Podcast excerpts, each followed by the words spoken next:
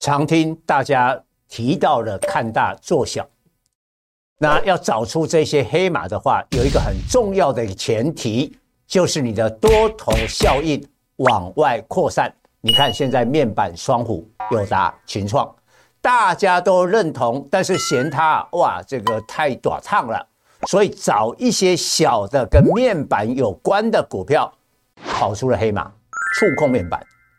大家我提供一个图啊，今天触控面板有扬华、银茂、正达、安可四档创下了波段的新高，所以落实了我们说的。面板景气看好，但是呢，小股涨翻天。各位粉丝朋友，大家好，我是陈章，现在是礼拜三盘后的分析。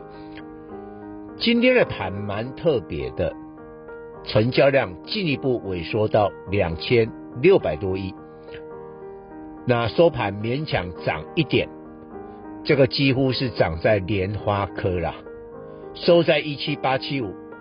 所以呢，攻一万八有机会，但随时都有变数。为什么？大家不愿意追高，成交量萎缩。另外一个比较特别的是，投信第二天的卖超，而且今天投信卖超的金额二十几亿，比外资的买超不到二十亿更多了。我认为是这样，股价通常都提前反应。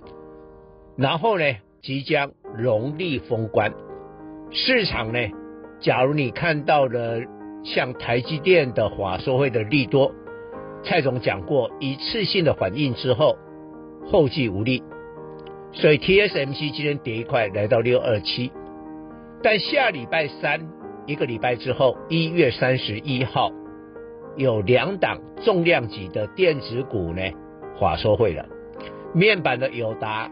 跟 IC 设计的联发科，大家认为有利多啊，提前就就进进驻。像昨天是涨在友达，今天就涨在联发科。莲花科今天涨二十五块，收在九三六，重返季线。所以你一定要掌握提前反应，然后已经有这个利多了，反应过了，你就不要再做追高了。所以我们要讲两个重点。第一个，本身花哥呢，在这个去年年底封关的时候呢，是出现了千元的价位，呃，之后呢，哇，贴息啦，然后呢，跌破了季线。大概这一波从最高下来，跌破九百哈，这样我把它算，大概跌十六趴。但去年的下半年，从六百多块涨到了千。一千零五十五，涨了六十趴，所以呢，这一波的修正结束了，那就看一月三十一号华硕的结果。但我认为可能提前反应啊，短线走强，短线走强的话，会带动相关的联发科集团跟 IC 设计。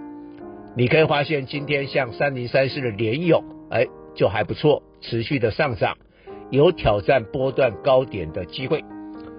第二个重点，刚才我讲过，还有一档在三十一号要华说的是面板的友达，所以面板哈，现在不管是友达、群创，大概它的多头气势，大家已经认为呃没有错，就是走多头了。但是呢，不见得大家都喜欢买这么大只的股票，所以有人会看大做小。那看大做小，一定要掌握一个原则。它有一个多头的效应往外扩散，所以友达、群创多头哦，这个应该确定的。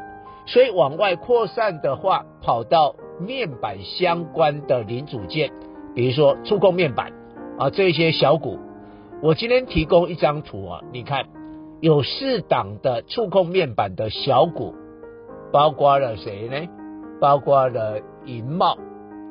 正达哦，这些股票有的你可能都不太熟啊。安可、扬华，你想看你这四档你有没有印象？我相信很多人没什么印象，但是你看它的 K 线，看了吓一跳，哇，创下了这个新高哎！今天呢，甚至盘中啊，还有一些个股是亮灯涨停呢。这个就是看大做小。当然，我并不是鼓励我们的粉丝啊，明天再去追高这些股票。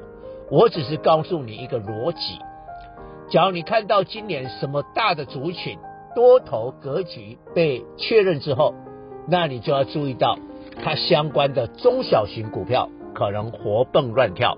以上报告。本公司与所推荐分析之个别有价证券无不当之财务利益关系。本节目资料仅供参考，投资人应独立判断、审慎评估并自负投资风险。